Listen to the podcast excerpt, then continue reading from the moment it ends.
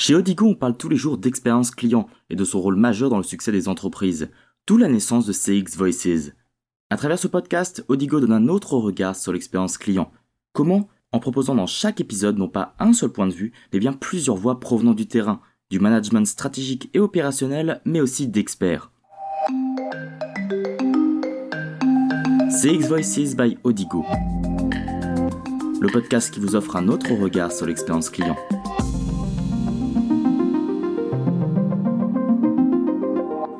Bienvenue sur CX Voices, le podcast d'Odigo qui vous offre un autre regard sur l'expérience client. Je suis Claire Morel et pour cette deuxième saison, je vous propose de parler du métier de conseiller client. Historiquement, les principaux canaux de contact étaient le téléphone, le courrier, le fax et l'email. Depuis, les entreprises ont adopté de nouveaux canaux, la plupart digitaux, pour répondre aux attentes des consommateurs et gagner en efficacité. Un écosystème multicanal qui, pour certains conseillers, change leur quotidien et leur métier. Comment appréhende-t-il la gestion de ces différents canaux et existe-t-il des différences de traitement entre chaque? C'est ce dont nous allons parler avec Isabelle Kupetchek, directrice relations et expérience client de Laura Merlin, et Alexandre Prévost, Head of Odigo Academy. Bonjour à tous les deux. Bonjour. Bonjour. Alors Isabelle Kupetchek, est-ce que vous pouvez nous expliquer euh, en préambule comment s'organise la relation client chez Laura Merlin et sur quels canaux vos conseillers interagissent avec les clients? Avec plaisir, merci de m'inviter. Euh, alors le roi Merlin, c'est euh, alors on n'explique plus qui est le roi Merlin. Euh, je pense que tout le monde connaît l'enseigne. Je pense le triangle vert. Pour autant, alors le roi Merlin, c'est 26 000 collaborateurs en France, à peu près 90 000 dans le monde. En termes de relations clients, relations à distance, il faut avoir en tête que c'est 20 millions de contacts par an. Donc c'est une ce que j'appelle une usine, et c'est pas péjoratif quand je dis ça, c'est parce qu'une usine, ça se pilote et ça se, ça s'optimise. C'est en ce sens-là que je parle d'usine et que j'aime bien parler d'usine. Ce sont à peu près 400 collaborateurs en externe aujourd'hui. 3000 euh, personnes susceptibles de faire du service client en interne, je vais vous expliquer comment tout à l'heure, et à peu près 300 positions en service client interne sur euh, du service client à distance. Alors la particularité de Leroy Merlin, c'est qu'on a un peu plus de 140 magasins et on a une sorte de petit centre de relations clients dans chacun des magasins, ce qui explique le nombre de positions et le nombre de personnes susceptibles de faire de la relation à distance. Notre service client, il répond aussi bien par téléphone, c'est la majorité du volume de contacts reçus, par mail aussi, on a du formulaire web, et puis tous les canaux digitaux qu'on peut connaître, le chat, la messagerie instantanée et les réseaux sociaux peut-être la, visio sur lequel on n'est pas forcément, on en fait un tout petit peu, mais de manière très euh, sporadique et ponctuelle. Voilà, je crois que je vous ai tout dit sur comment on s'organise euh, interne versus externe. Alors Isabelle, les conseillers gèrent-ils plusieurs canaux ou est-ce réparti en fonction des profils et des envies de chacun? Alors, c'est une, super question pour une boîte qui met l'humain au cœur et donc euh, les envies de chacun sont prises en compte de manière globale chez le roi Merlin. Pour autant, on commence toujours par le téléphone. C'est le premier canal par lequel on entre pour des raisons de volume et pour des raisons de montée en compétences. Ensuite, on va laisser la place à ce qu'on pourrait appeler une spécialisation. Certains vont monter en puissance sur d'autres canaux que le téléphone. Alors, en fonction de leur savoir-faire, certes, c'est sûr que si je sais mieux écrire que mon voisin, si je maîtrise bien les règles écrites, euh, grammaire, orthographe, je vais aller plus vite sur de l'écrit, même si on accompagne nos équipes euh, pour être en capacité d'y aller de manière équitable. Et puis, ça va être aussi en fonction de l'appétence. On a des collaborateurs qui, de manière euh, naturelle, sont plus appétents à certains canaux. Je pense par exemple aux réseaux sociaux, où c'est une manière de s'exprimer un peu spécifique. On a des collaborateurs qui ne sont pas fans d'aller sur les réseaux sociaux pour des questions de, de canal chaud. Il faut répondre à peu près aussi vite qu'au téléphone. Je caricature à peine. Et surtout, c'est pas la même manière d'écrire. Il faut avoir l'habitude, c'est mieux, de manipuler euh, et de se servir des, réseaux sociaux euh, à titre personnel. Dans tous les cas, en général, on a quasiment tous nos conseillers qui ont commencé par le téléphone, qui vont aller à un moment ou un autre sur le mail. Également pour des questions de volume. Et ensuite, on va grandir vers le messaging, vers des réseaux plus chauds ou les réseaux sociaux. Et là, effectivement, sur les réseaux sociaux, on va être plus dans une spécialisation liée aussi à une appétence. Encore une fois, c'est important sur, euh, sur ce type de canal. Et combien de canaux au maximum ils, peuvent gérer ou en tout cas traiter euh, sur une période donnée? L'avantage d'alterner certains canaux, c'est que quand vous êtes en attente, vous pouvez alterner des canaux euh, chauds et des canaux froids. Par exemple, le téléphone et le mail, ça s'alterne très bien, ça s'organise très bien. Quand vous êtes sur les réseaux sociaux, en général, on vous laisse sur les réseaux sociaux, on vous met pas en parallèle sur un autre canal. Et ce qu'on fait en général, c'est que euh, on coupe par euh, tranche de deux heures ou demi-journée. C'est-à-dire que si vous étiez sur le téléphone le matin, vous pouvez être sur le mail ou sur le messaging l'après-midi, histoire d'alterner et puis d'ouvrir aussi euh, le champ des possibles, parce qu'on sait que c'est pas marrant de se prendre 7 heures de téléphone par jour. Canal chaud, en réactif, on ne sait jamais dans quelle humeur et dans quel état d'esprit sera le client qui nous appelle. Donc c'est vrai qu'on aime bien alterner. En revanche, on alterne vraiment dans des tranches de au moins deux heures, voire une demi-journée. Après, l'idée de gérer plusieurs euh, cas en même temps, ça se fait beaucoup sur évidemment les réseaux sociaux, le messaging. Ça se fait chez nous pas sur le mail ou le téléphone évidemment. Sur le chat, typiquement, on a des super euh, super champions qui vont euh, de manière très exceptionnelle savoir gérer quatre ou cinq cas en même temps. Plutôt du cas simple, en tout cas pour euh, deux trois cas parmi les cinq. Et en général, on arrive à faire du 3, 3K géré en simultané, euh, notamment sur le chat. Très bien. Euh, pour chaque épisode, j'ai l'occasion d'interviewer un conseiller client sur son métier. Pour ce sujet, j'ai rencontré Yacine, conseiller client qui a travaillé dans l'univers du gaming et de l'énergie. Je lui ai demandé s'il préférait gérer un ou plusieurs canaux. Voici sa réponse. Bizarrement, j'ai préféré le fait de traiter plusieurs choses en même temps. Ça permet déjà d'amoindrir le flux, ce qui est bien pour le projet. Et euh, ça permet de prouver euh, ses compétences en tant qu'agent, qu'on est capable de traiter plusieurs demandes euh, écrites et à travers un appel en même temps. Yacine, qui a travaillé donc sur le téléphone en appel entrant et sortant, le mail et le chat, met en avant le fait que c'est une bonne façon finalement de pouvoir prouver ses compétences, mais aussi de répondre aux besoins en matière de flux. Alors Alexandre Prévost, euh, vous allez chez les clients d'Odigo pour dispenser conseils et formations. Étant au contact des conseillers clients au quotidien, ont-ils des préférences pour un ou plusieurs canaux en règle générale? Alors, avant de parler de, préférence, euh, je rebondis sur euh, ce que disait Isabelle. Euh, en effet, le téléphone, c'est le canal de base.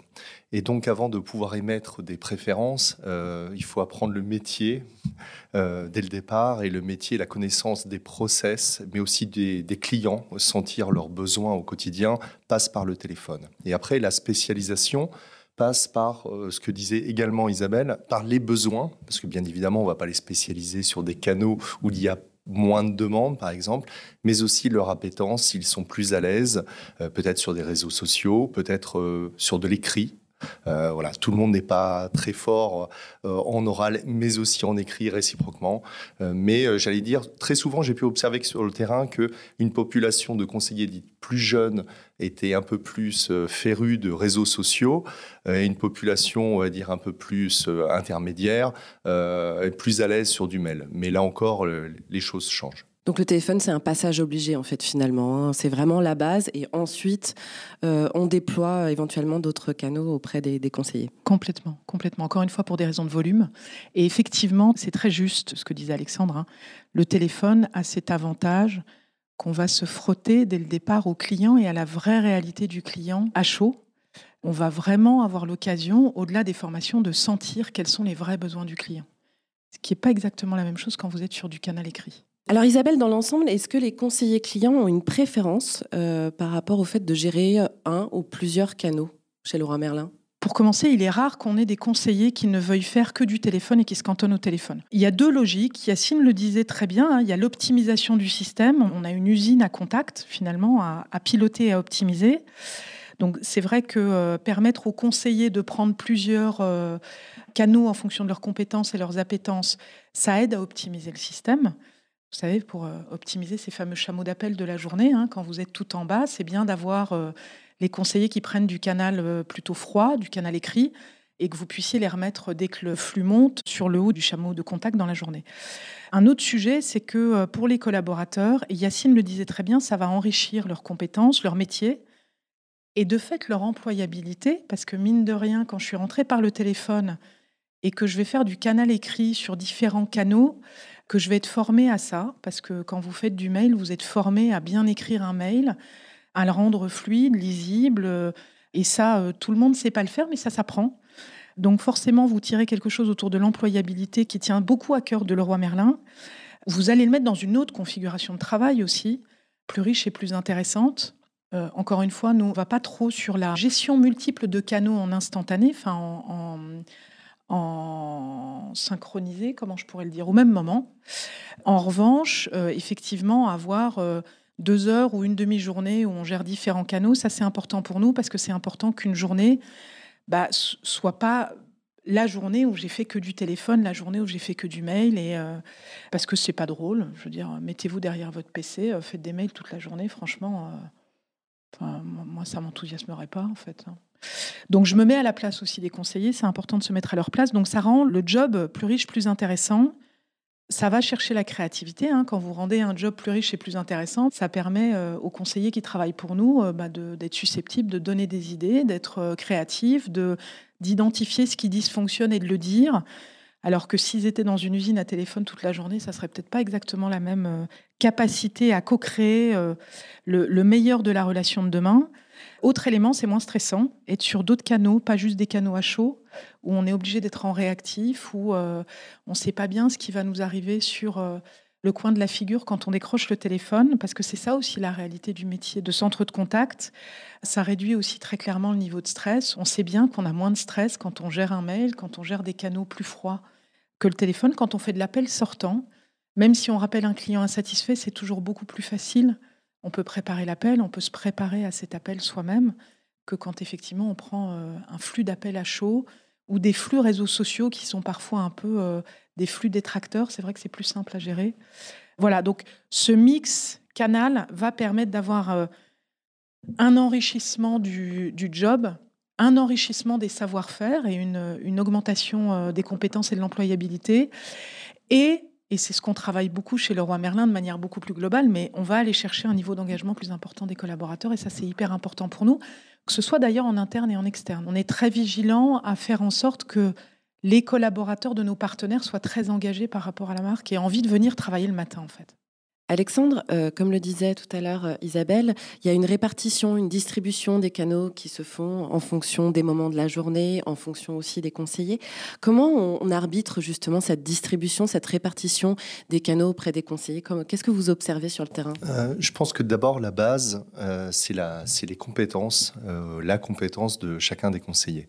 je me bats très souvent en interne du 1er janvier au 31 décembre pour rappeler que les canaux sont un moyen de euh, répondre euh, à des besoins clients et non pas un but euh, en tant que tel.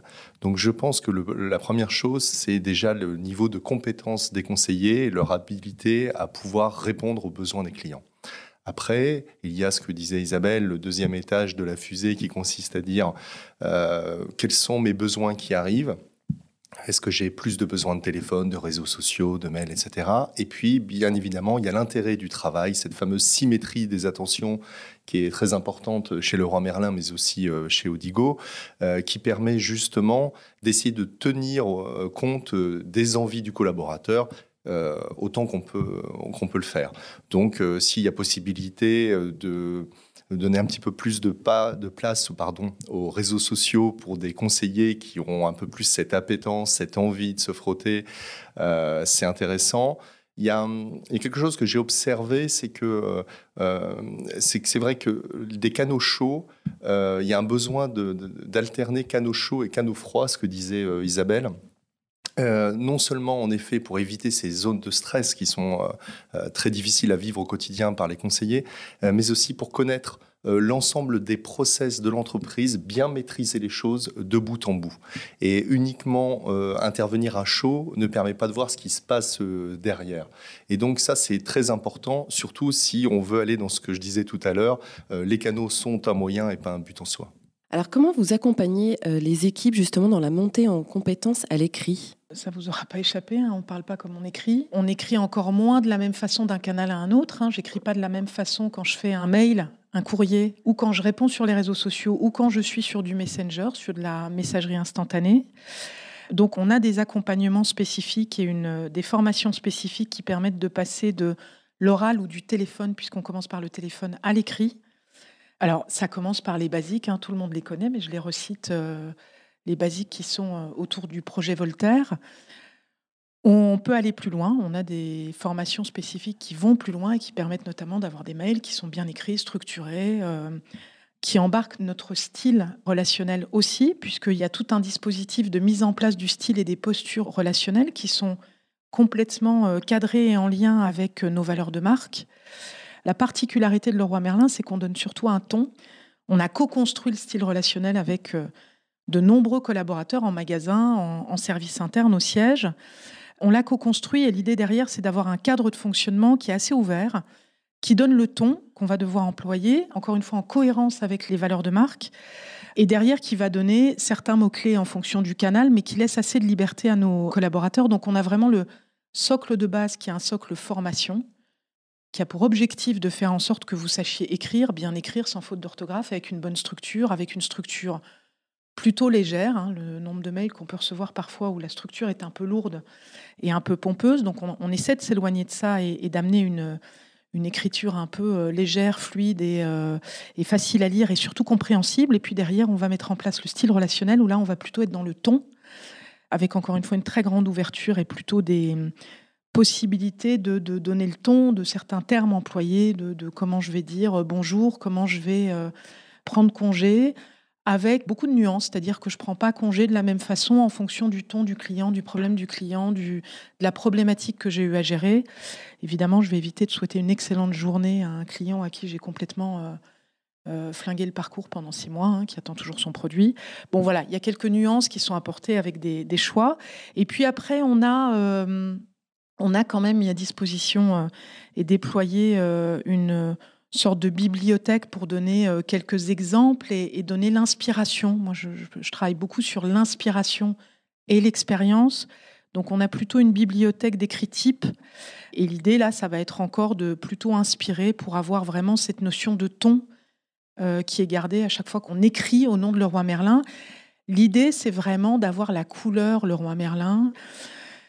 Après, dans ce cadre sur lequel on, est plutôt dans une dimension inspirationnelle, les, collaborateurs vont avoir beaucoup de liberté et ils vont en faire euh, ce qu'ils veulent. Euh, Alexandre, quand on parle de multicanal, tout l'enjeu des entreprises aujourd'hui, finalement, c'est d'avoir des consoles suffisamment ergonomiques pour les conseiller et unifiées pour obtenir une vision à 360. Quelle est la situation finalement aujourd'hui du marché? J'ai l'impression qu'il y a une, une évolution. Qu'avant, euh, tout le monde parlait du téléphone, puis après, on s'est dit euh, il faut rajouter du mail, il faut être partout sur toutes les nouvelles technologies, on met des réseaux sociaux, etc.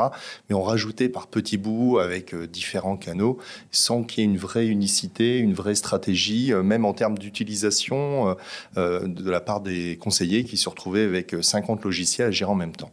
Donc je pense que on a sifflé la fin de la récré, j'allais dire, et que maintenant il y a une volonté des entreprises de dire déjà on essaie de de pas forcément tout lancer tous les tous les canaux en même temps, mais uniquement les plus pertinents euh, ça, c'est la première chose. La seconde, c'est de faire en sorte que, comme ce sont nos conseillers qui sont porteurs de cette relation client, eh bien, qu'on leur donne des outils, mais pas 50, mais un et un seul qui euh, vise à unifier euh, cela.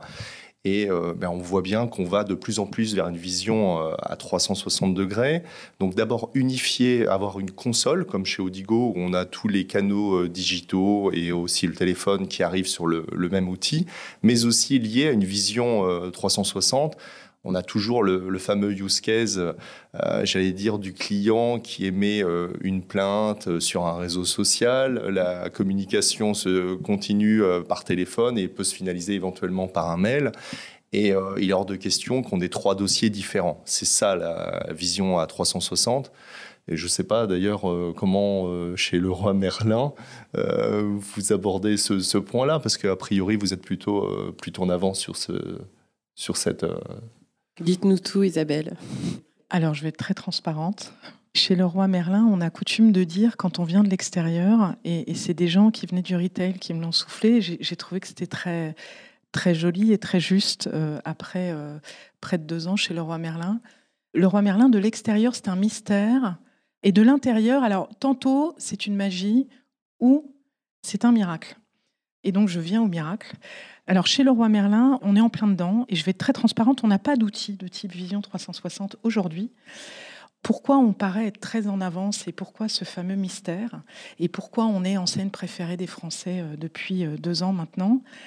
Parce qu'on a mis l'humain au centre de manière très sincère et authentique depuis des années. Et ça, c'est le, coup de force de, Thomas Bourret, notre DG, qui croit vraiment au fait que l'humain d'abord, c'est ce qui va euh, permettre plein de choses dans l'entreprise, cette magie. Donc on, est beaucoup sur la symétrie des attentions, même si on n'a pas tiré le fil jusqu'au bout vous trouverez toujours un humain, une personne qui a envie de vous, vous, répondre, qui a envie de vous débrouiller votre problème, qui a envie de vous sortir de votre parcours chaotique, que ce soit en physique ou à distance, en digital ou, euh, ou, à distance. Ça, c'est la magie de Leroy Merlin. Merci à tous les deux. Comme on l'a entendu dans cet épisode, la multiplication des, canaux permet aux conseillers de monter en compétences, notamment sur l'écrit, mais aussi d'avoir des moments de respiration dans leur gestion du téléphone qui peut s'avérer plus stressant parfois. Cela requiert néanmoins un accompagnement sur les compétences à l'écrit et une juste répartition dans leur quotidien. Merci de nous avoir écoutés. Si cet épisode vous a plu, n'hésitez pas à le partager autour de vous et à le noter sur Apple Podcast. Je vous donne rendez-vous très prochainement dans un nouvel épisode de CX Voices by Odigo pour continuer à parler du métier de conseiller client.